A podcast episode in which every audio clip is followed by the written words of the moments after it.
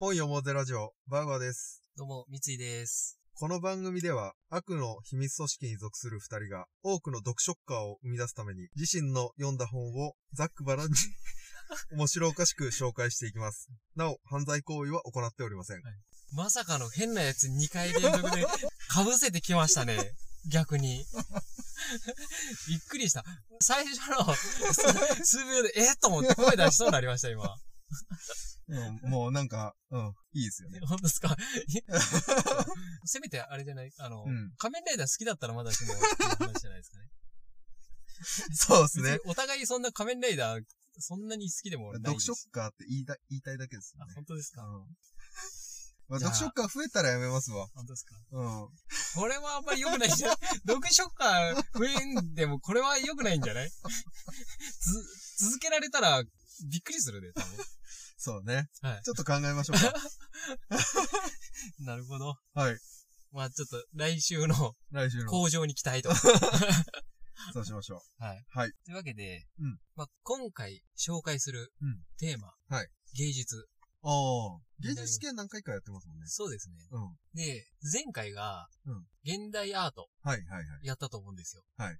で、現代アートの時も少しうん言った話がありまして、うんそれが現代アートを楽しむためにはうんどうすればいいのかっていううんうん話。当時の時代性、作者が何をやりたいのかをうん知った上で見るからこそ面白いというのが現代アート。うん。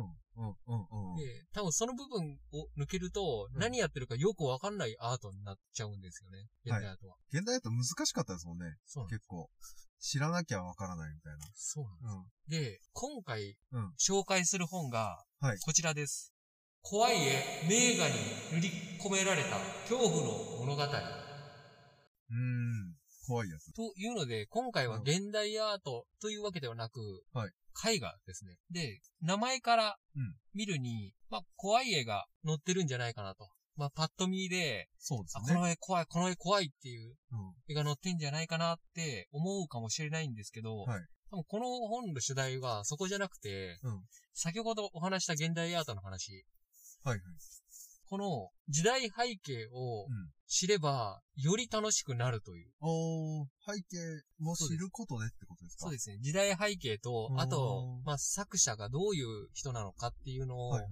知ることで、怖いと感じる絵というのを集めたのがこの一冊になるんですよ。あーじゃあ悪魔とかの絵とかじゃ、ではなくて、そうで単す純に。あと、地獄の絵とかじゃなくて、そうです。うーん。だからまあ、この中には20作品はいの紹介をされてまして、はいで、この本の面白いところなんですけど、はいまあパッと見ではなんかいい絵だなって思う部分でも、はいその背景を知ることで、より面白さがうん増幅されるうんうんというので、絵の新しい見方を知れるいい一冊にうん。なるなとうーん。はいはい。いうところがありまして、こはのい作者の中野京子さはいんが、この20編、まあ、20作品を、うんの解説をされてるんですが、はいこの20作品全部紹介してったら時間はないですし、はいまあ、本読んでくれっていうはもいのなんで、はい今は1作品だけしっかりと紹介しようかなと思いまして、はいその1作品が、この中野京子さんがこの本を書こうと思ったきっかけになるんですよ。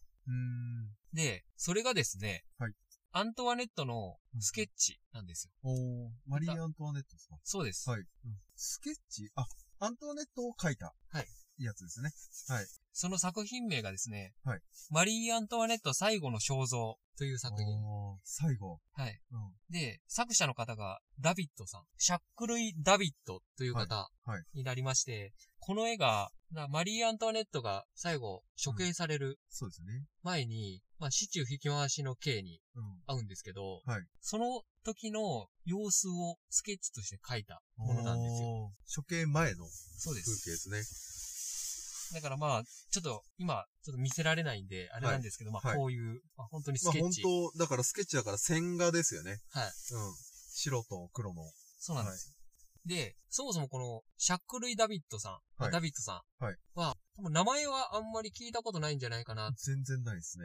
すよね。うんなんですけど、この人、かなり有名な絵を描いてるんですよ。はい多分誰もが見たことある絵。へそれがですね、サンベルナール峠を越えるボナパルトー。っていう作品ナポレオンですかそうです。うん。だナポレオンがうん、馬にまたがってるあー絵ってあるじゃないですか。馬にもまたがって、人差し指なんか刺してみたいな、いけーみたいなやってるやつですね。上に向かって。あの絵を描かれたのが、このダビッドさうん。んになるんですよえー。有名な絵ですね。そうなんです確かに。で、この方は、1748年から1825年。はいで、フランスの商人の子として生まれまして、うん。うんうんなんとですね、9歳の時に父親が血統で死ぬんですよ。 ありそう。 そう、そあの時代あり そう。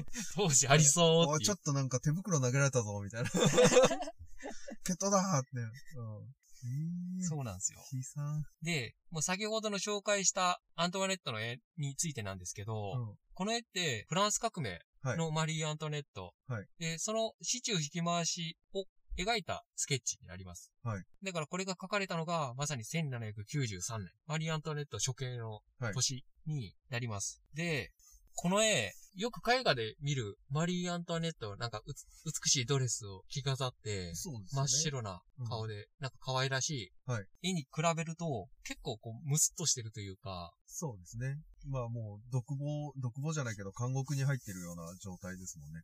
まさにですね、これが、出た革命からい3年間幽閉されてたうん、アントワネットはいなんで、やつれてるんですよ。なるほど。ややはり、当時、美麗な絵に比べると。はいで、この絵、結構、ダビッドさんのはい性格の悪さが出てる部分がありまして、 性格悪いんですかでですねう、ん。かなり、あの、欠点が誇張されてる絵になるんですよ。あー、なるほど。このアントワネットっていうのが、パブスブルク家代々の受け口を持ってたって言われてまして、この受け口っていうのは、釈礼おー、顎そうです。うん。だから、アントワネットさんははい、割とちょっと釈れてた部分があるんですけど、やっぱちょっと口もおおちょぼ口みたいな感じで、うんうんまあそれも可愛いって言われてた。なるほど。その時代では、ちょっと、チャームポイントの一つだったんですね。そうんうん。う。まあアントワネットだからこそ、まあ可愛いっていう言われ方もされてた部分もあるんですけど、その、な、なんすか、ただしイケメンに限 るみたいな。 まあそう、そういうこ とです。まあ正直そういうことです。うん。で、それも、この、アントワネットの、この、スケッチが、横から描いたものなんで、そうですね。あ、横から書いてる時点でもう、しゃくれを強調させるそう気満々じゃないですか。だから、結構、こう、しゃくれてるのがわかるんですよ。うん、うん。下顎が前に出てるっていうのが、うん絵からも見えますし、稲田さんレベルじゃないですけどね。 あ、まあそうですね。 あそこまでは、ちょっと、行き過ぎ。まうん。あでも、この家系の人ってあれぐらいの人いるんですよ、確か。ええそうなんですか。なんか結構、顎長いなっていう。じゃあ、マリーはまだマシな方そうっていう。可愛く育ったな。ええなるほど。で、唇の端はうん、下へ曲がり、目が細い。なんか細く描かれてますと。で、あとはなんか結構こう、首のシワとかも描かれてまして、うんこのマリー・アントワネットの老いというか、うん。やつれっていうのがかなり強調されたようなスケッチになってるんですよ。はい、確かに。というのはですね、うんこのダビッドさん、うん先ほど少し言った、あまりよろしくないんじゃないかという話がありまして、はいこの人、ジャコバン島の当主、言ったら当時の反王政の急先鋒だったんですよ。だからええフランス革命を、革命を起こしたうん。人たちの急先鋒というかう、ん中心人物。じゃあ、王家大嫌いみたいな。そうなんですじゃよいか。。王家大嫌い。もう革命を起こすぞと。そうですね。で、言ったら革命家、マラーという方が、まあはい処刑されたんですけど、はいその死をイエスと同一視するような描き方、ああ、逆に持ったんですね、そこは。そうあのかなりいい方に。かなり持って英雄視しようと。うん。うんで、こんな素晴らしい人がうん死んでしまった。うん。みんな、これはフランス王国は潰さないといけないんだ、みたいな。なるほど。それを、まあ、先陣切ってうんやってたのがこの方なんですけど、はいはい。問題がですね、その後、まあ、革命が起こりましたと。はいで、共に、杯を傾け、うん飲み干そうと、うん誓い合った、ロベスピエールさんというのがはいいまして、はいまあ、この人が、王国が滅んだ後に、はいかなり圧政を敷いたうーん。政治家の方はになりまして、はいこの人が、うんまあ、最終的に、まあ、殺されるんですよ。はいで、殺される直前までこんなことを言ってたのに、うんダビッドさん、旗色が悪いとなると、うんロスピエールさんから距離を完全に置いてうん、でこのロスピエールさんがまたあの、市中引き回しの刑にあった時には、うんアントワネット同様にスケッチ画を残してますと。ケチョンケチョンにするんですね。そうあの、絵の中で。そうなんですよ。はいで、うんうちにナポレオンが政権取りますと。はいで、ナポレオンが政権取った後、うんまさにあの絵を描いてるんですよ。プロパガンダみたいな、あーうんうんうん。そうかそうか。ナポレオンがいかにすごい人なのかっていうのを、うんナ。ポレオンの肖像画ですよってもう、はいよく言うじゃないですか。あの、馬ってうん、本当はロバだったとか、あは本当はになん、か逸話ありますよね。そうそうあの絵も。うんまあ、そもそもあのポーズ取ってないとか、うんまあうん自分らで考えてやってくれって言って、うんかっこよくやれよってナポレオンが言って、うん。はい、わかりましたっつって。だって、あんな一瞬が本当にあるかって言われると、珍しい構図ですもんね。そうなんですよ。どう考えても。うん。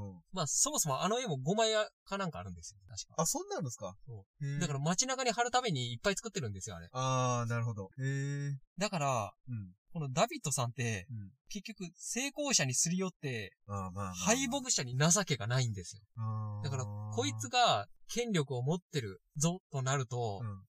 もうゴマをすりまく って、絵を描いてう、ん。あ、こいつダメだと思ったらすぐに離れて、うんで別の権力者のところに行くっていう、なんかこはのいはいダビッドさんなんですよ。ダビッドさんの気分次第ですよね。あのそう絵の出来も。その、いや、変に描かれるのか、そうなんすごい英雄的に描かれるのかが。うん。すごいそうなんですよ。で、実はこの作者の中野京子さんはいが、うんこの絵が面白いって言ってる理由が、はいそこに少し含まれてまして、はいで、このダビッドさんがかなり悪意を持ってうん描いた絵にはなるんですけど、はいよくよく考えたらですね、この絵を見ると、3年間幽閉されたとは思えないような、うんしっかりと背筋は伸びて、うんプロポーションも崩れてないんですよ。な。ほうほうだから、かなり毅然とした姿にうん見えるんですよ、味方によると。ほう。うーん、まあまあまあ。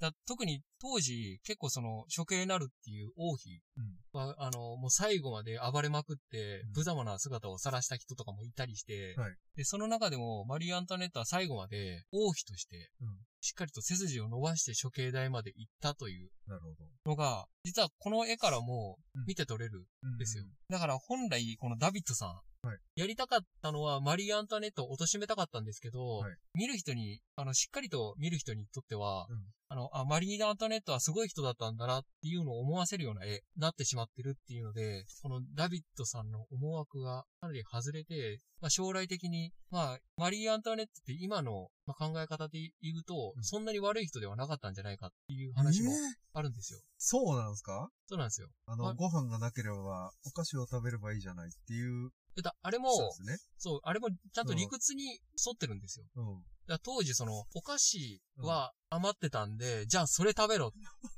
あ、待いっうてたよ話。。ほうほうほうほう。言ったら、日本だったら、まあ、こ米がなかったらパン食べろって言ったら、うん。なんかちょっとトゲありますけど、うん実際日本に今米が一切ない状態で、うん。小麦だけはいっぱい残ってるみたいな。だかはいはい。らそういったそういう状況とかあったりとかしたりして、正当性があったっていうことですか一応。一応正当性はあったり、なるほど。まあ、だからこの人は結構、その、マリー・アンタネットは幼い時からうん、ちゃんと育てられてきましたんで、はい他の王族比べると、はいまだあの、しっかりとした考え方というか、持ってたんじゃないか、話があって、うん結局、このダビッドさんって最後どうなったかっていうと、おー。